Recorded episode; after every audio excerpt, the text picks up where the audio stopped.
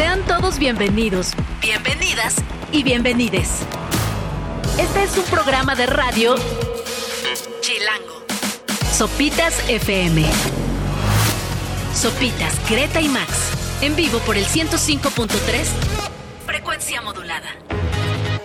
El reloj marca las 9 de la mañana en punto en este martes 27 de febrero del 2024. Eso quiere decir que estamos de vuelta en una emisión más de Sopitas por Radio Chilango. ¿Cómo estás, Gre? Buenos días. Hola, Subs. Hola, Max. Muy buenos días. Me da mucho gusto saludarlos. Max, ¿Todo bien? ¿Feliz por acá? ¿cómo pinta el martes? ¿Caluroso? ¿Complicado? ¿Y con la playera de México bien puesta? También. La Copa Oro. También. ¿Quién diría? ¿La Copa Oro ya nos volvió a emocionar? Así es, el fútbol femenil. Ayer haciendo, haciendo historia, venciendo a Estados Unidos. Ya lo platicaremos, pero antes vamos a comenzar con esta maravilla del Colores Santos de Gustavo Cerati y Daniel Melero. Una vuelta por el universo. Bienvenidos. Vuelta por el universo. Es Gustavo Cerati, Daniel Melero. Hombre, el universo entero que ilumina con esa voz. Y esos recuerdos. No, sí, sí. Esperemos que esté en un mejor lugar dentro del universo Gustavo Cerati. 9 de la mañana con 6 minutos. Y sí, todos estamos hoy con una sonrisa. María Silú dice, ganó México femenil a Estados Unidos con dos golazos. Y sí, probablemente una de las mayores historias del año hasta el momento, o sea, justo la victoria de la selección femenil el día de ayer por la noche, dos goles a cero contra Estados Unidos en la Copa Oro Femenil.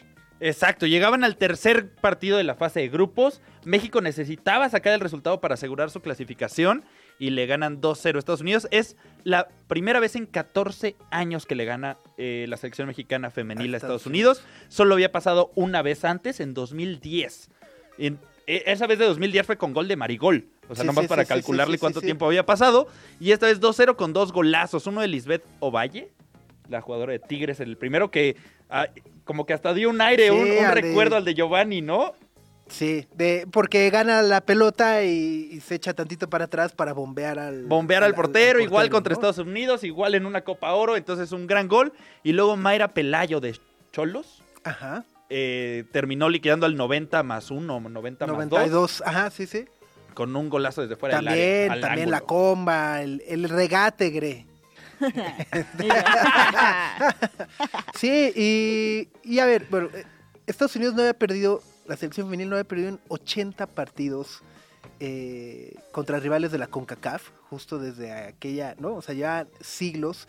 Y bueno, habrá que darle la dimensión, ¿no? Y habrá quien diga, bueno, pues Estados Unidos ya estaba calificado, México no, Estados Unidos está pasando un periodo de transición porque pues, se han retirado algunas figuras, Alex Morgan ya pasó en sus mejores momentos, eh, pues ahorita tiene una técnica interina, ¿no? Eh, pero me parece que lo importante más allá de la victoria es justo lo que puede significar este momento y este resultado como punto de inflexión para el fútbol femenino en general en nuestro país. Creo que el mayor error sería quedarnos con el, eh, bueno, ya, y si pierden o quedan eliminados en cuartos, octavos de final o semifinales, pues pensar que no sirvió para nada, porque incluso Alex Morgan en la entrevista posterior eh, que da para, para CBS Golazo en Estados Unidos, eh, habla del crecimiento del fútbol femenil a nivel mundial y reconoce puntualmente que el desarrollo de México ha sido gracias a su liga.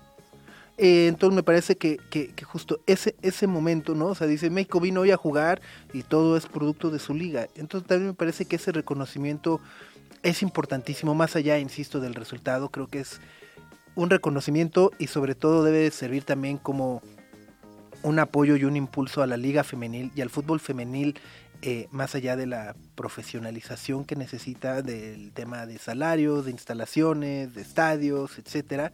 Pues creo que también, eh, o sea, la, famosa pirámide que le llaman, ¿no? Hacia ligas amateur, canchas amateur, que luego hay este el fútbol 7 de "Nie, nie, no mixto si quieren, pero, ¿no? Y es como, ay, que la canción. Eh, eh, exacto, y además esta es una selección mexicana eh, muy curiosa que, eh, que además da ciertas enseñanzas, ya como en el mundo más clavado. Esta selección llegó a la Copa Oro con muchas dudas porque no llamaron a dos de sus jugadoras Sí, más a- conocidas, a Licha. a Licha Cervantes y a Katy Martínez.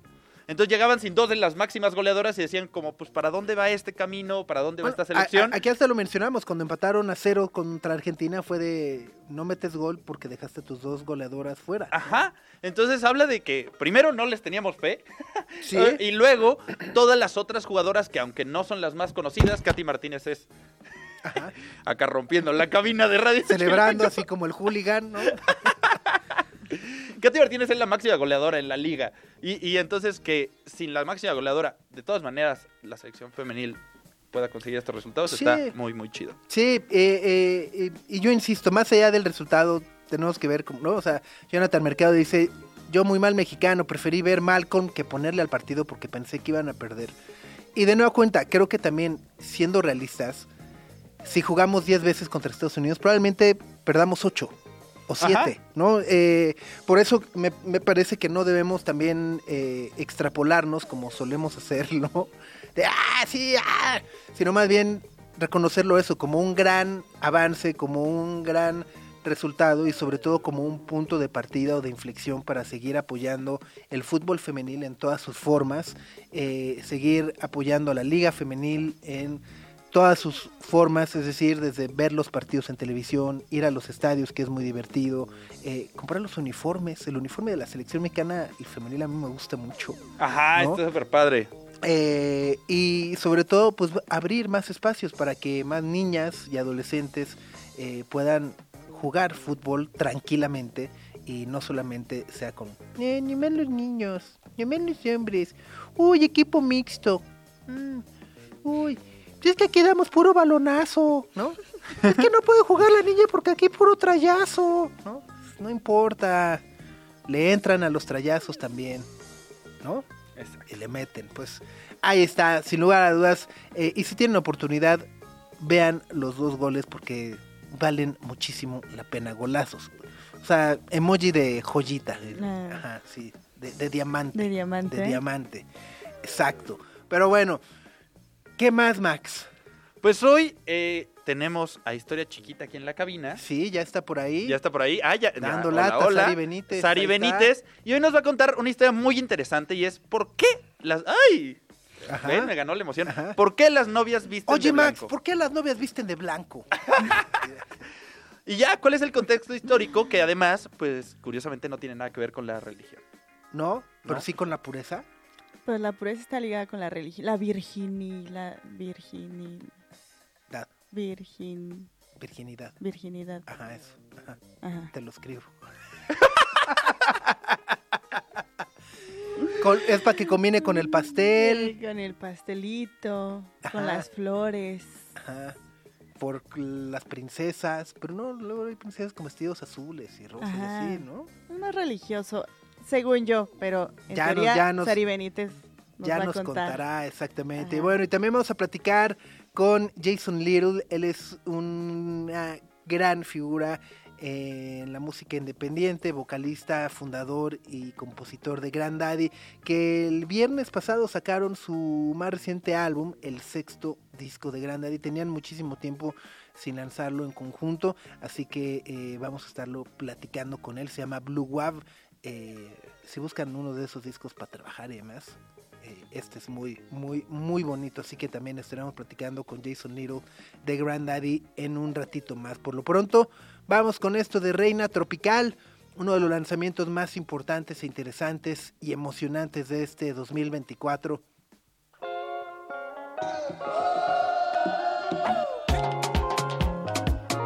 La canción es Cartagena.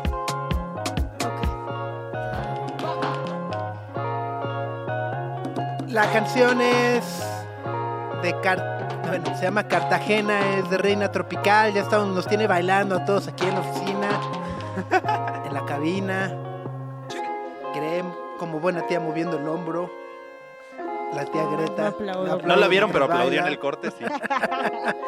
Pero No, de verdad, de verdad, de verdad, mucha atención a Reina Tropical, eh, uno de esos proyectos eh, que llevan mucho tiempo cocinándose y que en este 2024 estarán presentando su álbum debut.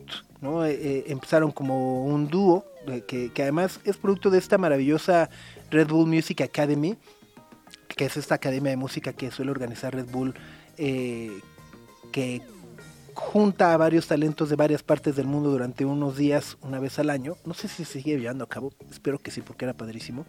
Eh, y ahí se conocieron justo Fabiola eh, y Sumoer, que es eh, o era el otro integrante de la banda que desgraciadamente falleció en este proceso, ¿no? en estos años. Y bueno, pues Fabi decidió seguir adelante con Reina Tropical, terminó el disco y pues justo hoy estará eh, este año sacando este álbum maravilloso que de verdad es ya uno de nuestros favoritos del año. Son las 9 de la mañana con 19 minutos.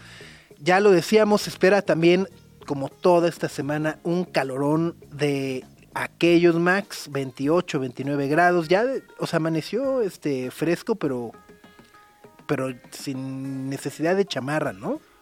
Sí, exacto. eh, un solazo bastante pues, manchadón. Sí, sí. Y la calidad del aire, ya lo informó la Secretaría de Protección Civil, es mala. Mala, mala, mala, Ma- mala. Hasta ponen hace dos minutos la calidad del aire en la Ciudad de México. El riesgo a la salud es alto, en mayúsculas. Entonces, Ok. Ajá. Ok. Entonces, pues igual pues, no respiren así como muy No, profundo. no, no. eh, ¿Sabes qué estaría buenazo? Buscar a un neumólogo, un doctor que nos explique por qué es malo hacer ejercicio eh, cuando hay malas condiciones, ¿no? Eh. Oye, Max, ¿por qué es malo hacer ejercicio? Ya, vamos, a, vamos a preguntarle a Max. Siempre, siempre, siempre. Eh, ajá, porque vaya, pues uno de todos modos pues respira, pero ¿qué pasa cuando haces ejercicio que se vuelve todavía peor eh, para nuestro organismo, ¿no? Eh, el- la calidad del aire. Exacto. También eh, no está ayudando que el Popo como que hizo de las suyas. Ajá, ¿No aventó como- mucha Como que tosió tantito, ¿no? Ajá, O sea, como que- dijo- Ya, sí. Ándale, como coche con holograma 2 para predecir. Entonces, de hecho, ahí no echó muchas cenizas, pero sí aventó este, bastante vapor de agua, entonces eso tampoco nos está ayudando. Así es. Y bueno, luego también ayer fue una tarde caótica en periférico, ¿no? Estuvo cerrado en la tarde noche un ratote, eh, generando un gran caos. Y bueno, pues, hubo, de nuevo cuenta, ya lo dices Max, los eh, granaderos que no son granaderos llegaron, medio encapsularon, liberaron los carriles centrales, pero pues de nueva cuenta, eh, justo no, no, los problemas digamos que no se han solucionado por lo que queda pues latente la posibilidad de que el día de hoy pueda haber también nuevos bloqueos en diversas avenidas de la Ciudad de México, o sea, pinta para estar caótico también el día de hoy, así que eh, pues a tomar precauciones. ¿no? Exacto. Eh, las manifestaciones son de muchos repartidores de motocicleta y de taxistas. Ahí está. Eh, y bueno, pues luego también hay otros que van ahí en patines, ¿no? ¿Qué onda con ese video? ¡Ay! ¿No fue de inteligencia artificial los que iban patinando en el túnel de. Miscuac? No, ni, de- ni de inteligencia, casi le falla el tobillo. Sí, no, no, no, bueno, casi, casi es un tragedión, ¿no? Eh, este video que se ha hecho eh, viral en, los ul- en las últimas horas, que muestra un grupo de chicos patinando eh, sobre los carriles centrales de Río Miscuac en el túnel de Río, sí, es Churubusco Insurgente, ¿no? El paso Churubusco, deprimido, sí. si alguien se acuerda de aquel que Sí, se inunda. está muy deprimido, sí. Ah. Vaya que es deprimido, ¿no? Eh, y de repente, pues una, uno de estos sujetos pierde el control, cae y a nada de ser atropellado por un, ¿qué es? Como un coche, un Nissan azul, ¿no? Eh, que, ajá, reconocimientos y espero le hayan dado un bolillo al conductor, porque también Sí, ¿no? Qué susto el tener que generar esa reacción para frenar y al mismo tiempo nada más así como apretar el hombrito de que el de atrás no te vaya a chocar, ¿no? También alcance a frenar, o sea, esa carambola que se pudo haber producido. Sí, medio rosa con la pared, se pone medio, o sea, sí se sí, sí, puso... de, ¡ay, ay, ay! Se Ajá. puso bien gacho este video de los patinadores en Río Miscuac y por aquí Lucy Zanabria del equipo de sopitas.com se metió al reglamento de tránsito para averiguar se vale, no se vale y pues la realidad es que no se vale. Los vehículos no motorizados, o sea, patines, patinetas, el patín El eléctrico. patín eléctrico es motorizado, aunque es, es eléctrico. Cualquier cosa que vaya a menos de 25 kilómetros por hora no puede entrar a los carriles centrales o interiores de estas vías rápidas. Ok. Y entonces, eh, según el reglamento de tránsito, lo que venían haciendo los patinadores, aunque se veía entretenido antes de que casi se pusieran en la torre, es eh, incumple con el reglamento, pero curiosamente no hay multas. O sea, ah, o sea, sí, o sea, nomás te dicen no, así como cuando le dices al perro que muy mal, mordiste mi zapato, mal, perro, malo, así te dicen. mal "No, patinador y te dan un mal". manazo. Exacto, la única, Eso no se hace, no, no. Ajá. la única multa es una amonestación verbal.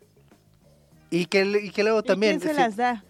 Los policías. el de poli, pero pues Ah. imagínate, ajá, o sea, pobre poli. ¿Con qué Le autoridad? va a ir peor. Pues también ¿no? estaba complicado, ni modo que te quiten los patines y se los lleven al corralón. No, pero o sea, una que- multa, no, pero una multa paga ahorita.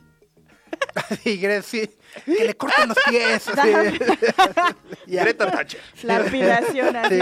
Sí, sí, sí, sí. en mi Sí, esto, está complicado de, de- de arreglar ese asunto, pero ajá. Ajá, es que en papel, ajá, exacto. O sea, si yo fuera el poli, tampoco le voy a decir nada porque sé que me van a echar montón. Me van a decir, ¿y tú qué, cerdo, poli? Bla, bla, bla, ¿No? Ya para qué. Ya para qué. Pero bueno, eh, si les gusta andar en patineta, patines, patín eléctrico, etcétera, no. Carriles centrales, no. No. No, no, no lo haga. No, no. No, porque de verdad, eh, digo, insisto, más allá de la integridad de eh, física de los patinadores, que es muy importante y lo más importante también, justo está la parte de eh, los conductores, ¿no? O sea, eh, el tener que frenar, el evitar choques, carambolas, etcétera, como si fue un milagro. Cañón. Así. ¿no?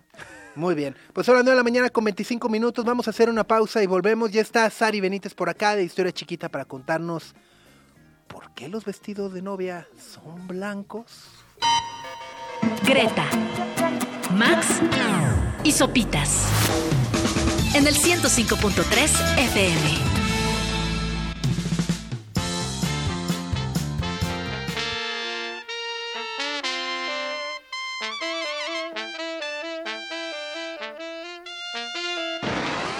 Todo lo que ves, tocas, escuchas, lees, bailas, comes y bebes, tiene una historia. Sari nos la cuenta con tan solo unos minutos. Historia chiquita. Sopitas FM. Querida Sari Benítez, qué gusto tenerte por acá. ¿Cómo estás? Muy bien, muy contenta, en modo Brightzilla ya. ¿Ya? Muy Sí, bien. ya, en modo Brightzilla, sí, aquí. Es- Estaba diciendo ahorita que la canción es como de los Picapiedra, ¿no? ¿Por qué? Está padre. Como de, ya, la ¿Ya vas ¿no? o sea, La cortinilla está echándote una bronto hamburguesa. Sí, mientras escuchas a Historia Chiquita, sí, me encanta. Ya ves, hasta pelirroja como Vilma. Sí, es correcto, Exacto, como. Vilma. Sí. ¿no? Pues hoy andamos con una pregunta. Me da mucha risa porque cuando estaba haciendo mi, mi, mi apunte del día de hoy, puse algo que es muy de maestra, pero no me di cuenta hasta que lo revisé después y puse pregunta detonadora. Ah, es detonadora. Sí, Ok. se supone que en las clases se debe de hacer una pregunta detonadora para que los alumnos puedan participar. Entonces, la pregunta detonadora. O sea, es eso en tus charlas con adolescentes. Sí, o en, en universidad también hago preguntas detonadoras, Ajá. sí. Así como que les pongo un podcast y luego hago O en preguntas. las y- juntas de sopitas.com. Voy a apuntar ese concepto. Pregunta Preguntas detonada. Y la pregunta detonadora era, ¿por qué usamos color blanco en las bodas? Eh, para ensuciarlo con mole. No, ¿cómo? ¿Qué pasó? El mantel blanco. Es que. es Bueno, el manchamanteles. Ajá. Dices, Sí. usamos blanco en las bodas. Pues, pues, el blanco de los manteles, el ¿Pero blanco de las comes mole en una boda? Claro. Yo nunca he ido a una Es boda que tú vas a pura boda fifí. De. Ajá, no sé qué. No, pero nunca me ha tocado mole. Pues yo creo que eh, es más bien como de ya del sur de México, este, o sea, a mí tampoco nunca me ha tocado, pero igual y en el sur de México probablemente sí se come, o se hacen este tipo de moles o como adobos que sí son como más mancha, vestido de novias, ¿no? Su mole con arroz. Está- es más, hasta se llama mole de boda. Sí, es uno que es, Es un platillo. Ahí es de carne de cerdo. Oh, qué rico. Ahí está. Ah, no, ese no, Ah. ese es otro. Sin ajonjolí, pero ok. Ay. Ajá, y su tortilla, su mole de boda, así se ¿A, llama. ¿A ustedes les gusta el mole? El de boda, sí. El verde. ¿El verde? ¿A ti? Nope. ¿No te gusta el mole? No. Ok. El amarillito Ah. de Oaxaca, ¿no? Yo el, el día que comí en un lugar allá en Oaxaca que es como siete moles, una cosa así, Ajá. salí con una gastritis al día Sí, siguiente. sí, sí, eso sí, Así cae pesado. cae- de, "Ah", porque aparte como que nos pusieron todos los moles y yo así de al día siguiente me estaba muriendo Ahora, de una gastritis. En- entiendes por qué se sacrificaba, ¿no? Porque decían, sí, sáquenme, sáquenme los órganos. Así de... Pues sí. Pero bueno, vamos a regresar a la pregunta inicial detonadora que Ajá. dice, ¿qué representa el color blanco en el vestido de una novia? Y bueno, justamente, normalmente la, la respuesta es, representa la pureza, la inocencia, ¿no? Que, pues ni que fueran 15 años, ¿no? O sea... Pero bueno, normalmente eso es lo que pensamos. Algunos, esto de la pureza todavía lo eh, relacionan con la virginidad y bueno, ese tipo de cosas que, que, que se pueden pensar, pero Según yo- usualmente, Según yo, tiene, te- tiene que ver algo como con la onda princesas y así, ¿no? eh, no. ¿No? O sea, sí, pero sea, no. con esta Con onda- una reina, pero, Ya. pero Pero tú no. lo dices por el vestido ampón. Ajá. ¿no? Bueno, pero hay, hay corte, ese que dices, el vestido ampón, es el corte princesa. Ajá. El corte princesa no es el de. Mm, El ¿Como corte, corazón? El corte princesa, no, No, ese es pues ya. escote en corazón. Ok. O, o, o- o- o también le dicen a la, al- a la- cuando el escote atrás es como un corazón, le dicen palabra de honor. Órale. Ándale. Ah, sí, así se Ay, llama. suena, suena como hasta, ve- hasta, hasta verso de canción de Luis Palabra Miguel. de Ajá. Ajá. Bueno, pero... Escote de atrás. Palabra de honor. Y otros dicen que el vestido de novia simboliza pues algo nuevo, un nuevo comienzo en la vida de la pareja, porque su relación está avanzando a una nueva etapa en su vida, la cual va a estar llena de compromiso, fidelidad, amor y mucha esperanza. Pero ¿por ¿No? qué es la mujer la que lo tiene que vestir y no el hombre? Porque los trajes blancos son re feos. Ah, ahí voy, ahí voy, ahí voy, ahí va. Pero ese- eso es lo que usualmente se dice, Ah, eso es lo que se dice, ajá. ¿ok? Pero en realidad, de acuerdo con algunos historiadores, usar el color blanco tenía que ver con la ostentación. Oh, Porque ser muy elegante. Lo que pasa es que antes, en el siglo XVIII y en el siglo XIX, tener algo color blanco Sí, era muy no, complicado. Porque No. no, había muchas no había, cosas no había para el, lavar. no había el cloro, ¿no? No había cloro. Exacto, Ah, no había- No había el no quitamanchas, había así de que quedara blanco, blanco, así. Y solamente las personas que podían pagar para utilizar o lavar este tipo de cosas de color blanco era justamente pues gente que tenía mucho dinero. Entonces, sí, hay gente que, hay- hay- unos historiadores dicen que en realidad tiene que ver con la ostentación.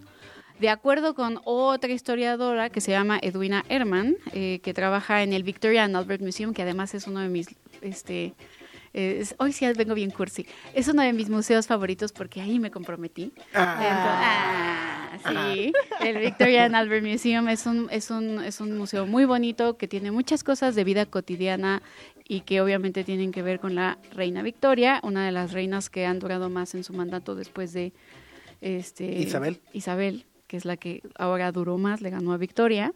Eh, pues tener un, según esta historiadora que trabaja en este museo, tener una prenda de color blanco era algo eh, para los más ricos y específicamente en el siglo XIX, quien marcó un antes y un después para que comenzáramos a utilizar el color blanco a la hora de que nos casamos, fue la reina Victoria.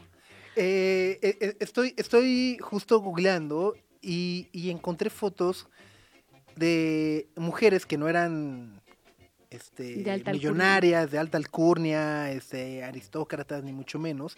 Y las novias se vestían de negro. Sí, Ah, qué padre. bien obscura. Me la caso Greta. mañana, sí. Mañana mismo mi vestido negro. Ajá, wow. Entonces, eh, bueno, a ver, eh, normalmente durante el siglo XIX eh, las, las, las, este, novias escogían otros colores. Ah, se dice que muchas personas escogían el rojo, porque además el rojo está relacionado con eh, pues la realeza, eh, el poder, el Estado, este tipo de cosas. Pero cuando la reina Victoria tuvo que decidir cómo se iba a casar, dijo, yo no me quiero casar de rojo porque yo soy la reina. Ajá. Y no quiero que también esto esté relacionado con el poder. Y por tanto, ella, eh, pues, se casó de blanco. Ojo, que ella no fue la primera realeza que se casó de blanco. Hay otras mujeres que se casaron de blanco en el siglo, en los siglos pasados. Hay, hay una en el siglo XVI, una en el siglo este, XV, que se casaron de blanco. Perdón, el Phil Barrera. Pero, este, en realidad, pues escogieron el blanco un poco porque era su color favorito. No porque dijeran, ah, voy a ponerme de blanco porque la pureza y todo esto. Pero entonces las otras se casaban de rojo. De rojo o de otros colores, ¿sí? Y, y la reina Victoria, ¿qué dijo? Yo quiero ser, o sea, como un acto de rebeldía, de romper con ese protocolo. Pues, Es eh, que, eh, perdón, perdón mis preguntas, pero es que eso no, eso no lo pasaron en The Crown. Está bien. Ah, sí, Eh, pues eso es no que- viene. a ver, la reina Al menos que estén trabajando en el en la precuela. Hay, hay que tomar algo en cuenta que es muy interesante sobre la reina Victoria. Ahorita contesto tu pregunta, ah, va hacia allá, no vayas a creer que te estoy dando la vuelta. Este, uno, la reina Victoria es identificada con dos colores casi a lo largo de su vida. El blanco, que fue el que escogió para casarse, y después de que se murió Alberto el negro. Ella estuvo muchos años de luto. Entonces, si ustedes buscan fotos de ella viejita, pues siempre está de negro, ¿no? Y ella se va a casar en 1840 con este el, el- el eh, Alberto, perdón, ya le voy a decir el príncipe Alberto, el rey Alberto, pero quienes sean especialistas en historia me pueden regañar. Entonces le diré Alberto. Y eh, la razón por la cual ella quiso usar blanco fue más que nada porque quería ser vista como la esposa de Alberto, no como la reina. Porque estaba muy enamorada de Alberto, en verdad. O sea, es un amor muy, muy, muy, muy, muy, este, muy del siglo XIX, muy de la época romántica. Incluso hay una película que creo que ella es representada por Emily Blunt, donde cuentan la historia. Este, esa película no me acuerdo ahorita cómo la se llama, pero pues la sí. joven Victoria. Ah, la joven Victoria, gracias. Y este, y sí, habla de esta relación tan fuerte que tenían, ¿no? Y evidentemente era esa la razón por la cual no se quiso casar de otro color que no fuera de blanco, porque ella quería que se mostrara eh, en las fotos de estado que se le van a tomar que ella era eh, vista desde un punto de vista muy romántico de la época, ¿no? Incluso también, este, aquí en esta época ahora pues la gente se casa de blanco y casi casi de que hay grupos de novias donde bueno mi no, vestido de novia porque este pues ya lo usé y ya no lo voy a volver a usar, ¿no?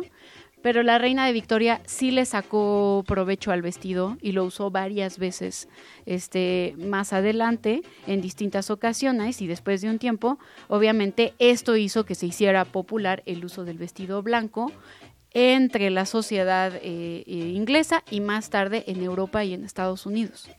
Y poco a poco, pues vamos a ver cómo esta popularidad del vestido blanco va a traspasar fronteras. Y, por ejemplo, cuando Grace Kelly se va a casar con el príncipe Rainier, eh, también se va a vestir de blanco. eh, y obviamente, pues fue algo muy mediático que le dio mucha visibilidad al vestido blanco y reforzó esta idea de que las novias se deben de casar de blanco. Y luego, pues si ustedes buscan este fotos de Royals, pues pueden ver a la No, Lady hombre, el de- El Lady D sí estaba choncho, ¿eh? que dicen que se había manchado y entonces en las fotos se O sea, está pues es que espérate, pues se, se llevó ahí todo el edredón puesto. Estaba más, la cola estaba más grande. O sea, ahí abajo cabíamos todos, ¿no? Pero La además, de, el de Talía. pero además tenía Estamos ah, hablando de realeza. el de Talía, el de Talía es muy El importante de Talía es súper icónico, porque se lo hizo Mitzi. ¿Qué? Pues sí es muy importante. Es icónico porque medía 80 metros la cola. Y ¿no? además se puso como un chongazo súper guapa y todo y se casó ahí en Nueva York en la iglesia de San Patricio. Sí, con Tommy Motola. Ah, sí está chido, o sea, pero- Subs, pero Pero la la cola es de pero- 17 metros. Ajá. Ajá, parece gevial. Ya sabes, Ajá, es dos como- cuadras. Yo, yo, yo, a mí O sea, me gustan 17 las colas metros largas. es. es ¿17 metros? ajá. Sí, para que pase el O perro de sea- la calle, le mie, le pase el carro encima, todo, todo y que entre más manchado O sea, ni en sana distancia se aplicaba esa, ¿no? Pero es un vestido icónico. suerte. Exacto, pero pero ¿por qué lo hizo Mitski? Ya nos explicó. experto. mi- pues Mitzi, pues porque es un, eh, eh, hizo un gran Que no es diseño. Mitski. Es Mitzi, ¿no? O- Ajá, pero no es Mitski. O sea, se parecen, pero no es la que canta. es Ah, el que, ya es Ah, no, no, no. Sí. Ah, Mitski, sí, ya no. Mitski, así, patalía. Cabe decir que ustedes si ven una película representada en la Edad Media, eh, o sí, por, por ejemplo, la película esta que a mí me encanta, que es cero, eh, súper eh, asincrónica, donde sale Heath Ledger, que en español se llama Corazón de Caballero, pero, y Ajá. que tiene canciones de David Bowie. Van a ver que de repente se pueden hacer representaciones de novias de blanco, pero en realidad las novias en la Edad Media no se vestían de blanco, se vestían de rojo, de dorado o, eras, o de azul, porque sobre todo el azul era importante porque estaba relacionado con la pureza y con la Virgen María. ¿Ok? Pero dijimos que no era religiosa esta cápsula porque luego vengo muy religiosa. yo Sí, con sí, mis sí, sabemos que eres muy mocha persinar y demás. Entonces, sí, en, realidad este, el azul tenía que ver con esta pureza, pero el blanco tiene que ver puramente con la ostentación, con la reina Victoria, con esta presencia mediática, pop cultural, en donde se reprodujo y se reconfirmó varias veces el uso del color blanco. Y aunque la reina Victoria marcó esta pauta, la primera integrante de la nobleza que usó blanco fue la princesa Filipa en 1406 y más tarde en 1558 María Estuardo quienes también us- utilizaron el blanco, pero el blanco en esa época era visto como un color de luto, no como un color de pureza, de novias. Es, es muy interesante esto y a quien le interesa la historia de los colores le recomiendo muchísimo buscar un libro de Michel Pastoureau que hace libros sobre las historias de todos los colores, el rojo, el azul, el blanco, el negro, que creo que son cosas bastante interesantes porque tienen que ver con los cambios. Oye, ¿se sabe en qué momento empezó como esta discurso de que el vestido blanco era por la virginidad y la pureza? Pues yo creo eh, que tiene que ver precisamente con la reina Victoria, eh, porque ella fue la que precisamente impuso esto con el blanco. Pero ella nunca dijo, ah, porque soy pura. No, pero si tú ves las fotos, ¿Se ve muy pura? se habla de, se habla in- este, indirectamente de el romanticismo y la pureza de ese amor. ¿no? O sea, se- tú puedes ver esas fotos y está como intrínseco ahí, en realidad. Y este, aunque en Occidente es sumamente común que usemos el color, el color blanco, sí hay que decir que en otros países que no son parte de Occidente no se usa el color blanco. Por ejemplo, en China se usa el rojo porque simboliza el amor y la prosperidad. En Sri Lanka se usa el sari también de color rojo o dorado. Casi en todo el subcontinente indio, que es Bangladesh, India y Pakistán, se usa el rojo como un, un signo de este pues de todas estas cosas, ¿no?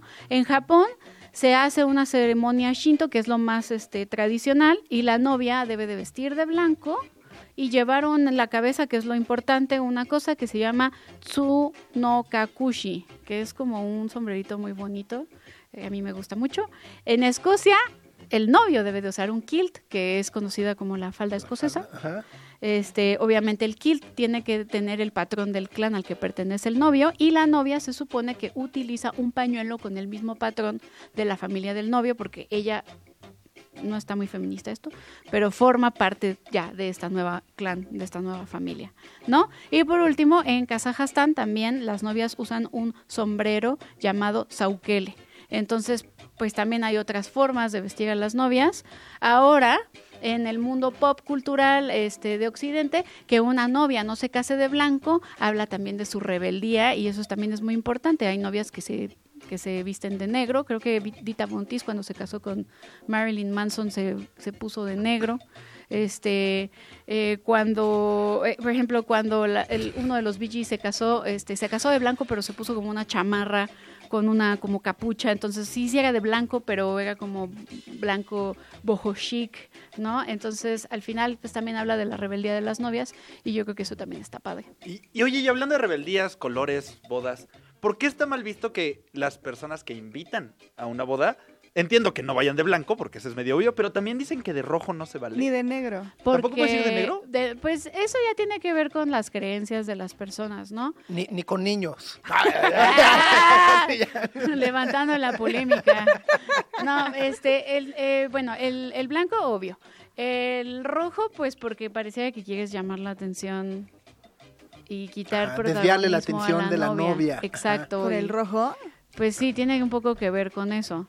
Y el negro, según yo, pues es porque la gente tiene estas ideas de la superstición y las malas vibras y todo esto, ¿sabes? Esas son mis contestaciones ahorita a bote pronto de por qué.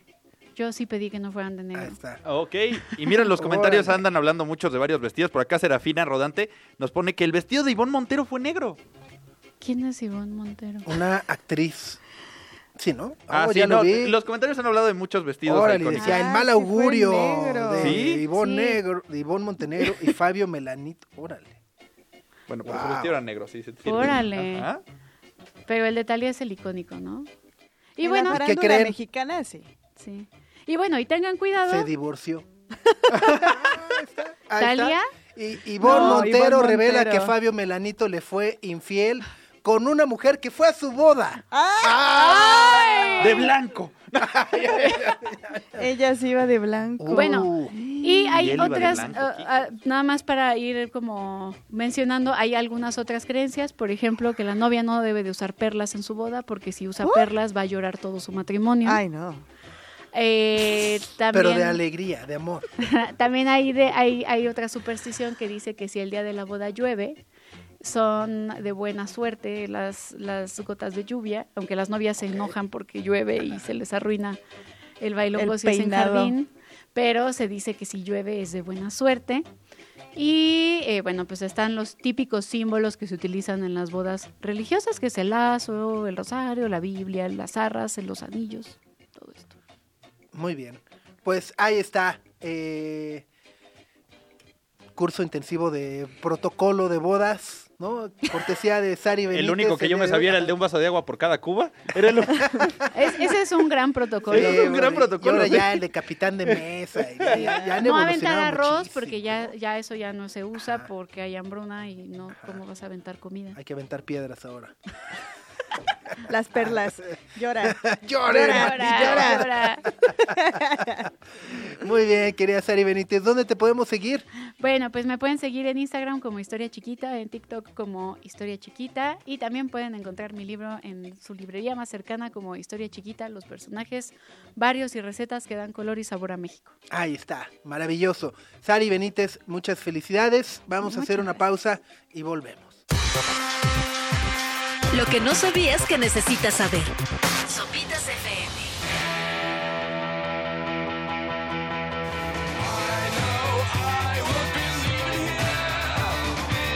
Take Me Out es Franz Ferdinand, uno de los álbumes que cumplen 20 años en este 2024, que crujan las rodillas y para que crujan todavía un poquito más, vamos a esto que salió en el año 2000 de Grand Daddy.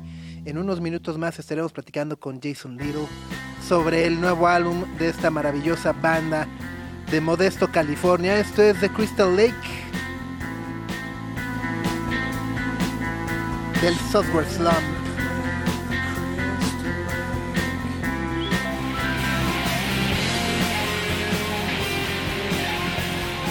Es Granddaddy con esta maravillosa canción de su segundo álbum de Software Slump. Es The Crystal Lake a las 10 de la mañana con 6 minutos y nos da muchísimo gusto platicar por primera vez con Jason Little, fundador, líder, vocalista de esta gran banda de Modesto, California. Hi Jason, how are you? Good. How are you? I'm doing great, very excited to talk with you. Uh, I mean, I've been following you since 30 years ago, 20 years ago. So, uh, uh, it, it- it's really, I'm, I'm having a, a self moment with my young self, and, and uh, it's great to talk with you. I, I, I want to ask you and, and begin this interview because maybe a lot of people or some people doesn't know about uh, Granddaddy and, and, the music that you've done. And I understand that uh, when you were young, you were uh, very much into skateboarding, and and and then I, I, want to ask you about when did you fall in love with music and uh, what were like these major stepping stones that led you to be in a band? Well, I, I should mention that, and now I'm old, and I'm and I'm still into skateboarding. So Ah, that's great. yeah, it's it's not it's not uncommon to live in Southern California and to be a man in his 50s and still ride a skateboard. It's it's actually okay. that's beautiful. Yeah, yeah. yeah, but yeah, you know, I uh, I uh, I was. Uh, I I just listened to a lot of music. I lived out in the country though. I lived out in the country uh, in a in a house with no neighbors, and um, my dad married my stepmom, and my stepmom used to work at a radio station, and uh, the radio station closed down. So she got all the she got a lot of the records from the radio station. So I would just sit, you know, by myself as a little kid, you know, seven or eight years old, with headphones on and just you know i'd draw pictures and i'd listen to music and i kind of discovered music on my own. And i was i was as kind of because i was just bored you know there was nothing else to do. So uh, um, i started realizing that i liked certain types of music you know without i just got to discover it on my own and that was very important. No one was telling me what to like and what what not to like. Uh, and then I got older. I got into skateboarding. I got into punk rock, and then I realized that you know my my interest in music wasn't so. It wasn't a. It was. It. I had a lot of different interests. I I didn't like anyone telling me what type of music I was supposed to like. I, I wanted to like whatever sort of music I wanted to like. Um, and sometimes it you know I, sometimes i had to keep it to myself you know. I loved classical music but classical music doesn't sound good when you're at the skate park skating with your with your punk rock friends. Yeah, totally, totally. And and and then uh, I mean, you you've been a very important part of this uh, indie movement at the beginning of this century, uh, uh, and uh, it's very interesting for me to talk with you because when you think about being successful, uh, it's always like getting better and the next step, and it's always going up. But uh, I mean, in your career, you, you you've been uh, going up, and then suddenly you broke up, then you regroup, then you have to deal with uh, so many issues, and and and, and for me, that's uh, something very remarkable about how, how have you deal with the difficult times and, and, and, and how you transform all that moments and or, or situations into music. I, mean, I, I feel like the the journey of Granddaddy has been more more similar to you know the way someone lives their life. You know, you know, there's all kinds of ups and downs, and you just kind of have to. The thing is, I, I didn't get into music um, as a way to, you know, make a quick buck, or to you know get like a an, an immediate payoff. Uh, I knew once I decided, you know, I didn't grow up with money, and I didn't. There was, and I used to get into a lot of trouble. You know, I've been to jail a few times. I've been, I've gotten, you know, my life could have turned out a lot differently um, than it has. So once, once I decided to, to uh, commit myself to music, you know, I realized that, uh, you know, my heart, my heart had to be in in it, and that that ends up driving, that ends up driving everything. You know, everything is uh, uh, so you know sometimes you have to take a break. Sometimes you have to step away. You know sometimes you really turn on the throttle and and and go full speed. And sometimes you just have to you know do nothing. Um, but it's very much like life. You know you can't be a thousand miles an hour all the time and uh, you know and sometimes you know these big problems will will come around and it's just it's a lot to process. So you just have to sort of step back and try to make some sense of it. And then, uh, you know, I, I like that saying that, you know, slow and steady wins the race. Um, there's a lot of that going on. And, and it's, you know, if I also have told myself, if, if it doesn't make any sense, just stop. But for some reason, it, there's always another reason to keep going, you know? So, so, so screw it. I'm just, I'm just keeping going. That's, that's right. Let, let, let, let us translate, please. Pues estamos platicando con Jason Little, este fundador de Daddy Y Sopitas, empezaste confesándole que ha seguido su carrera Sí. durante años, años. Y le preguntaste sus inspiraciones musicales y Jason nos está contando una historia pues muy interesante porque es fan de la patineta. Decías, así empezaste y dice, sigo siendo fan de la patineta porque en California puedes tener 50 años y andar en un skatepark sin ningún problema. Pero el acercamiento a la música es una historia muy bonita, que su papá se casó con su madrastra y ella trabajaba en una estación de radio que cerró. Y cuando cerró, ella se queda todos los discos de la estación y él tuvo la oportunidad de echárselos completito en su cuarto. Y así fue descubriendo todos los ritmos que le gustaban, toda la música que le gustaba y le encantó todo. Particularmente habla que se acercó al punk rock y también le gusta la música clásica, pero dice que no es tan cool escucharla en un skatepark. Nadie te va a ver bien si estás aventándote a Beethoven ahí encima.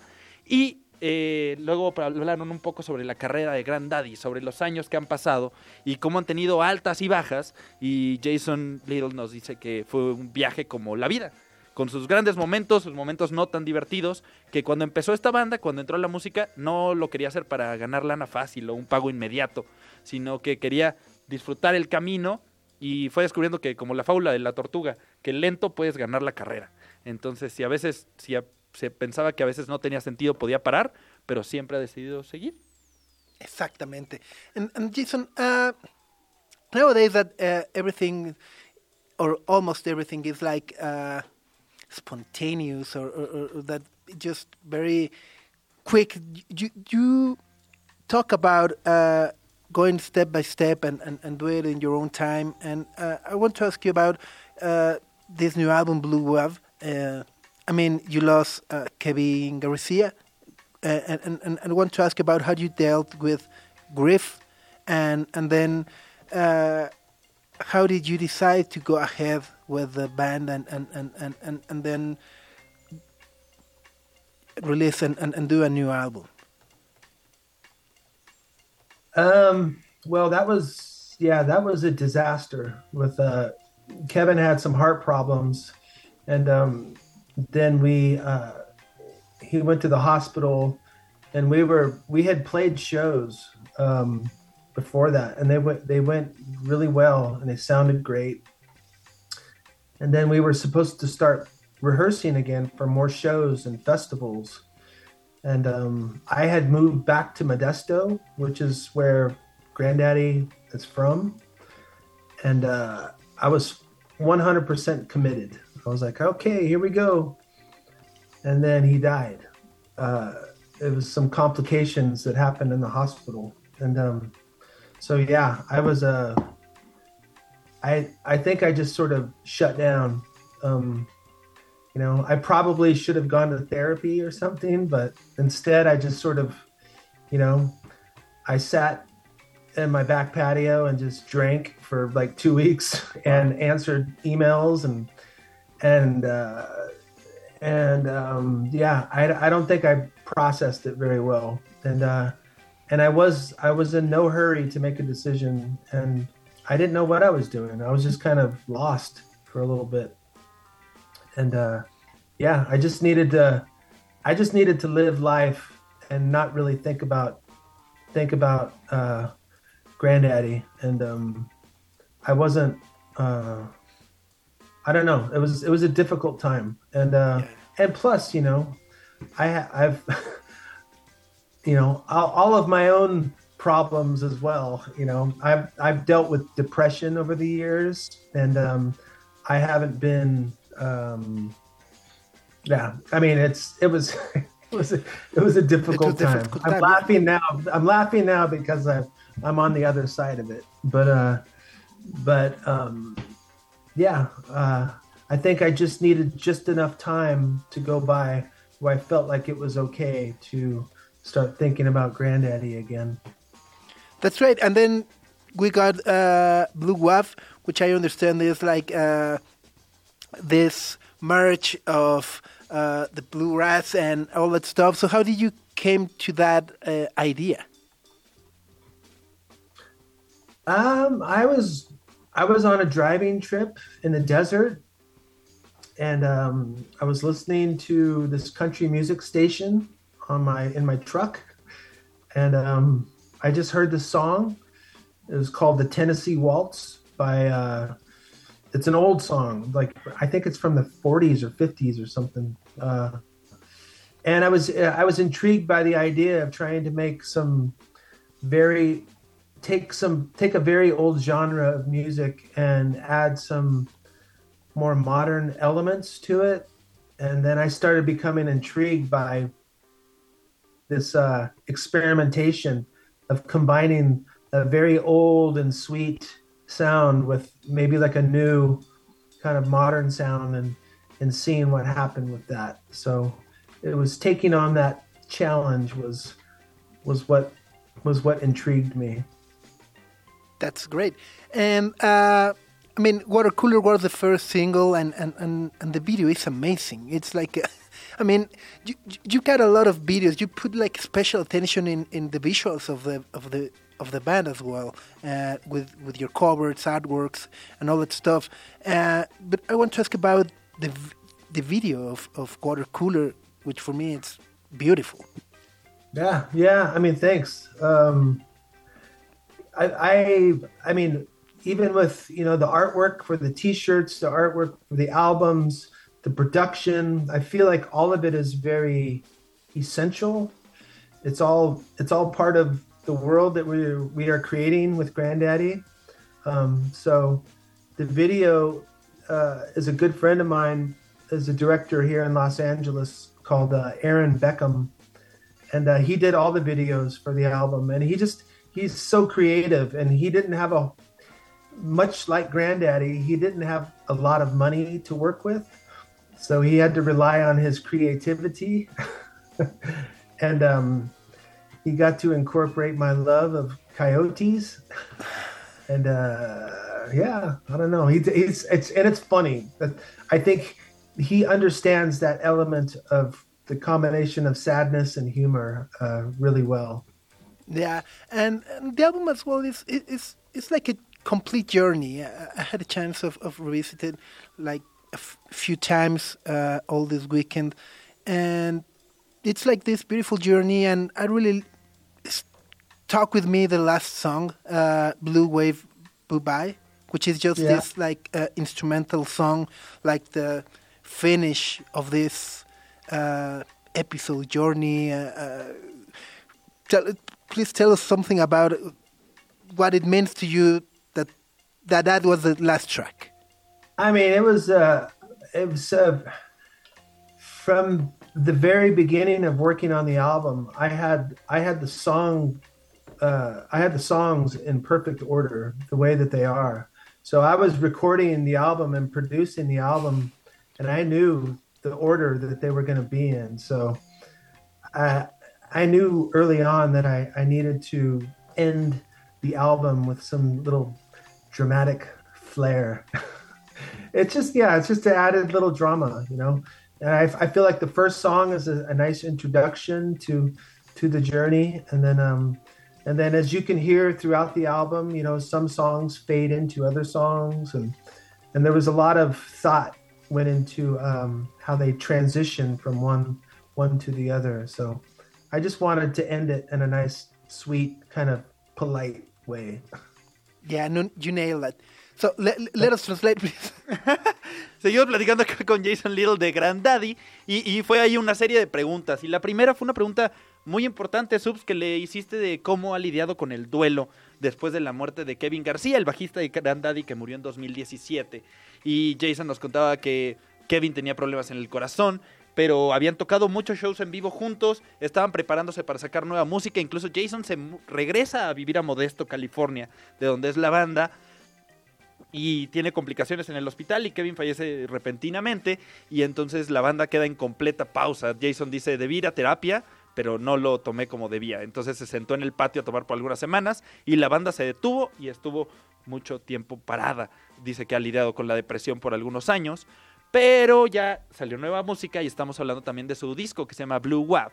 Y tiene unos toques bluegrass muy interesantes. Y Jason nos contaba que iba manejando en el desierto, que prendió el radio y encontró una estación country. Y escuchó una canción viejísima de los 40 que se llama Tennessee Waltz, por si alguien la quiere buscar. Y ahí le surgió la idea de agarrar esta vieja música, ponerle nuevos toques y ver qué sucedía. También hablaron un poco de Water Cooler, que es el primer sencillo de ese disco que tiene un video Sí, muy, muy chido, que nos cuenta que lo dirige un cuate suyo que se llama Aaron Beckham y que todo el arte de las playeras, todos los discos, todo es esencial para la imagen de Grandaddy, para el mundo que están creando y que Aaron Beckham, particularmente este video, sigue casi el camino de la banda. Sin mucho dinero, nada más con el amor al arte, pudo capturar su amor por los coyotes y encontrar algo que hace muy especial esta banda, que es la combinación entre el humor y la tristeza. Así es. Well, Jason, it's been great to talk with you. Congratulations on the new album. Uh, we're going play Long as I'm Not the One, which is like a devastating song. I mean, the, the, the complete album is like, wow. Uh, but I, I, want to ask if can you walk us through uh, this song? Uh, I mean, Love Has Passed, the warming song has gone, so one last glass, long as I'm not the one. So, I mean, that opening, that it's brutal. Ah, well, thank you. Um, I don't know. I I, uh, I I wasn't sure what to do with the song for a long time, and it actually existed in in uh, different versions, and I almost gave up on it. Um, I just uh, it was yeah. I, I didn't want to hear myself complain. I didn't want to hear myself. Uh, you know, another sad white guy who's uh, but yeah, I don't know. I just sometimes, sometimes if a song is sort of, you know, complaining and depressing, you just want to give it a nice home and you want to send it off in a nice way. And uh, so I don't know. I I almost gave up on it and I didn't. And this is this is this is what I decided to go with was this version of the song. I think it turned out okay. That's great. Well, it's great to talk with you. Congratulations. Hope to see you soon in Mexico with the band. And yeah, I hope so. I Have- hope so. have a nice one. All right, thanks guys. Take care. Take care. See you. Bye bye. Es Jason Little de Granddaddy. Vamos a hacer una pausa y volvemos justo para escuchar parte de su nuevo álbum. Que si tienen oportunidad, bueno, pues escúchenlo, guárdenlo. Eh, insisto, es una buena compañía para trabajar si tienen que hacer este Exceles y de esas cosas. Este, Te pega un poquito en el cora, pero es una gran sí, sí, compañía. es buena compañía. Se llama Blue Wab y bueno, hacemos una pausa y regresamos para escuchar precisamente esta canción de la cual nos platicó ahorita Jason Little. Sopitas, Greta y Max. Radio Chilango. Sopitas, Greta y Max. Radio Chilango.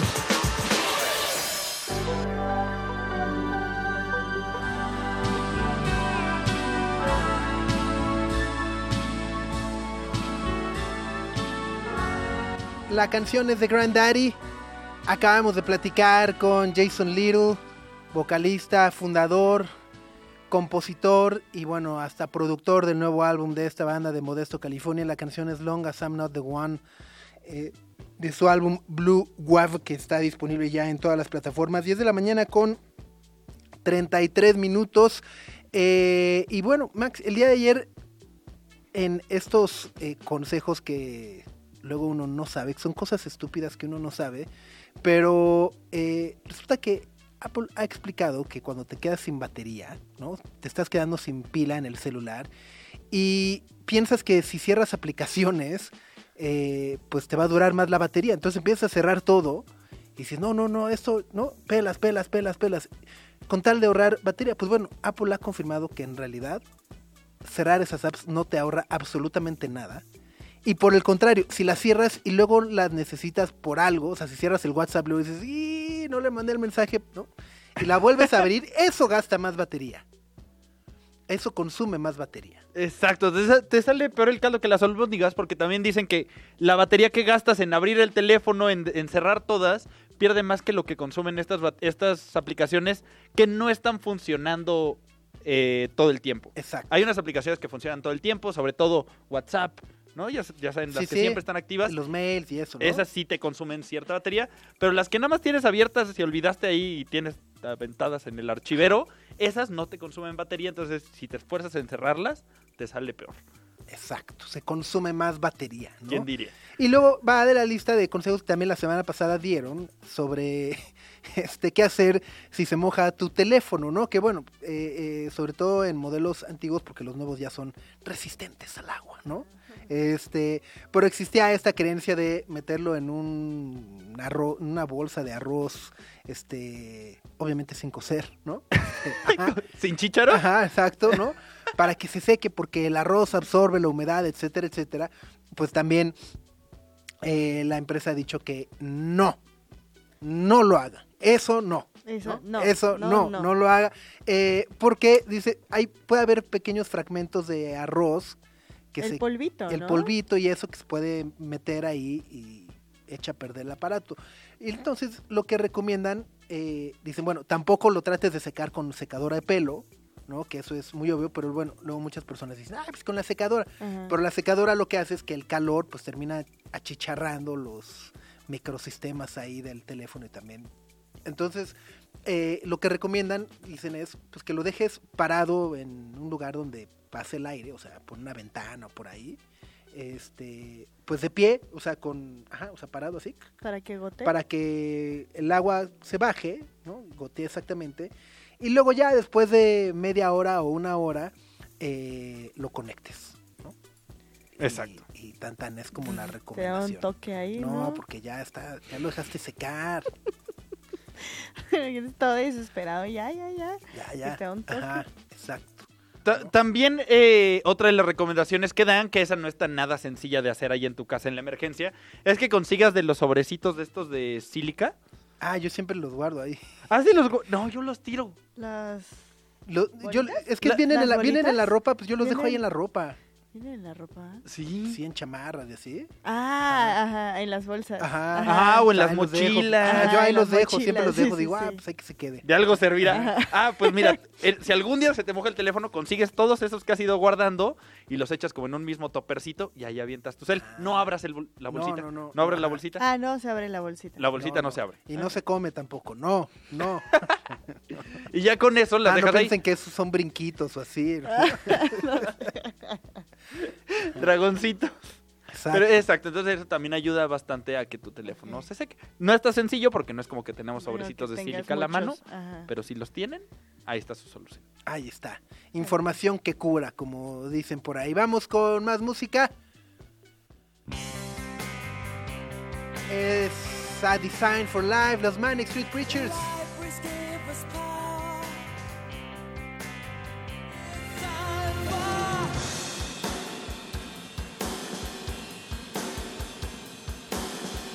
A Design for Life son los Manic Street Preachers, 10 de la mañana con 42 minutos.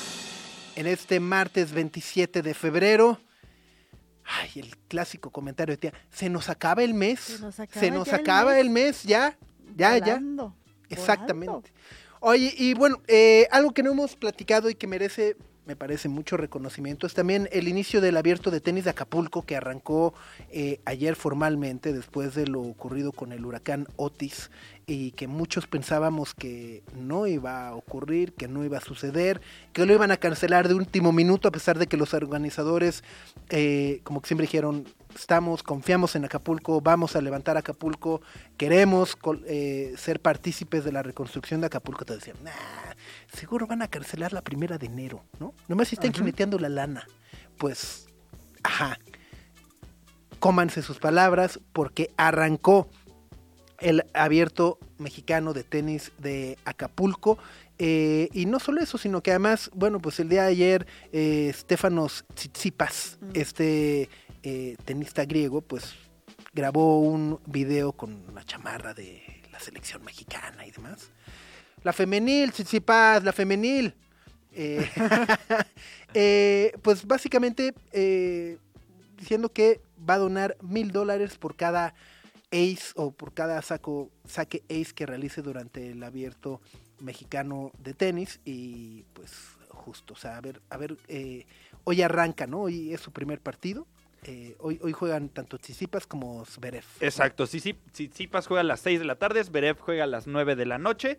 También juega Tiafoe, el estadounidense, igual a las un 6 de la tarde. Soy súper fan. Ajá, entonces, además vinieron grandes jugadores Sí. al abierto mexicano de tenis en Acapulco, que como decías, nadie se esperaba que fuera realidad. Sí, sí. Y bueno, pues justo, ¿no? Eh, eh, también increíble que Tsitsipas y otros tenistas pues se sumen justo a la reconstrucción de Acapulco, que pues vaya, han, han pasado cuántos meses de Otis, cuatro, cinco, seis meses, eh, y bueno, pues las necesidades siguen siendo brutales, ¿no? Eh, eh, imágenes que vemos de personas que están ahí, pues sigues viendo los recorridos con palmeras, este, pues dobladas, escombros, etcétera, etcétera, etcétera. Y bueno, pues justo, también me parece importante reconocer la labor del abierto mexicano de tenis, de todos los involucrados en no solamente organizar el torneo, en hacerlo realidad, en remodelar el estadio que fue dañado. Eh, creo que también es un reconocimiento muy importante que lo hayan hecho sin el apoyo del gobierno. Eh, ¿Y por qué digo esto? Porque sabemos que muchos estadios, eh, en, todo el mundo, en Estados Unidos, en nuestro país y demás, se construyen, ¿no? Como que dicen, no, pues mitad del gobierno y mitad nosotros, ¿no? Este, y si quieren el estadio, si no, ahí se ven. Si no, nos cambiamos de... De ¿no? ciudad, me Ajá, llevo si no, a nos vamos de a More- Las Vegas. O nos, va- nos vamos de Morelia a Mazatlán. ¿no? Este, o de Veracruz a Chiapas, ¿no? Y ya, ¿no? O Aguascalientes, como llaman los rayos de Necaxa, perdón, Max. ¿no? Se vuelven un poco una subasta de ver qué gobernador va a dar lana para tener un, un- ¿no? Este, y un concurso de popularidad. Entonces, que el abierto mexicano de tenis no haya recibido ayuda gubernamental para reconstruir el estadio y llevar a cabo el, el- abierto me parece también como de mención honorífica y de aplausos, como decir de gracias por no sangrar los impuestos para un estadio, ¿no? Eh, y justo pues esperemos también que ese dinero del gobierno que no llegó o que no se destinó al estadio porque no fue necesario, eh, pues se destine a personas que realmente lo necesiten, ¿no? a los verdaderos damnificados y de una manera que realmente pueda eh, cambiar o, o beneficiar o ayudar su cotidianidad después del cambio brusco de vida que significó para todos los habitantes de Guerrero el huracán Otis. Exacto. Y mientras el abierto de Acapulco, desde aquí hasta el domingo, No, el ¿no sábado. cierto? sábado 2 Sábado, de marzo. Acaba, acaba, acaba en sábado. Acaba siempre, en sábado, sí, se me enredó. sí, siempre acaba en sábado por- es para irse al Baby O. Bueno, ya no existe el Baby O, no sé ahora qué vayan al, al Azteca. Al, ¿El alebrije Azteca, fue en eh. algún punto? ¿Qué ¿Ya no antros? existe? es que qué antros existen en Acapulco también, ¿no? Porque ese es, ese es el otro punto, que vaya, eh, mucho se dice, este, ayudemos a Acapulco, apoyemos a Acapulco y más, pero en realidad es que también el crimen organizado está rudísimo para lanzarte a Acapulco, ¿no? O sea, Sí. ya no es tan... Si de, ay, sí, está tres horas en carretera es de zafo. O sea, tantas historias de asaltos en la carretera, etcétera, etcétera, que dices, ay, ay, no, pues les mando bendiciones y buena vibra, compañeros, ¿no? Y los comercios en Acapulco, bueno, hace poco eh, vimos el incendio de este antro ahí en la costera, ¿no? Que Eh, abrió ajá. y por no pagar derecho de piso, este, tras Exacto. incendiado. Entonces, bueno. El Palladium es el del Azteca, ¿no? El Palladium es el del Azteca, exacto, sí. Sí, sí, sí, sí, sí, sí, sí, ¿no? Pero bueno, pues vamos con esto de los Black Keys. Es Beautiful People.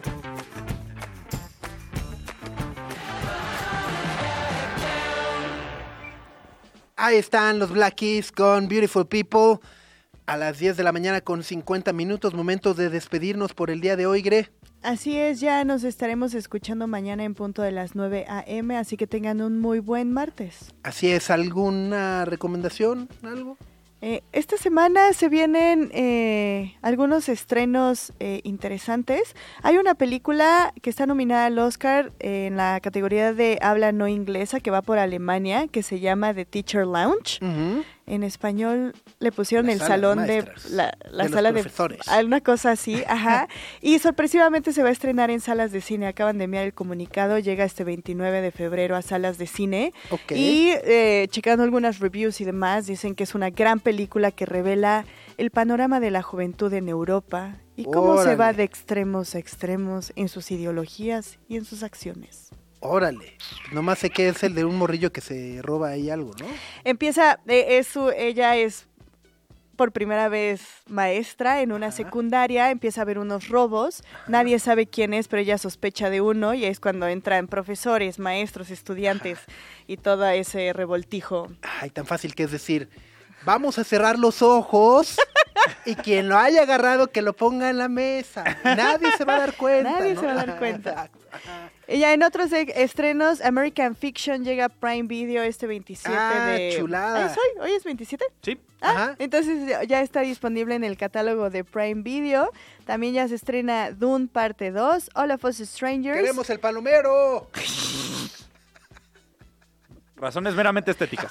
Se los prometo. Eh, Colección, Juramos que vamos a comer palomitas en algún punto, pero nada En más. algún punto. En algún punto.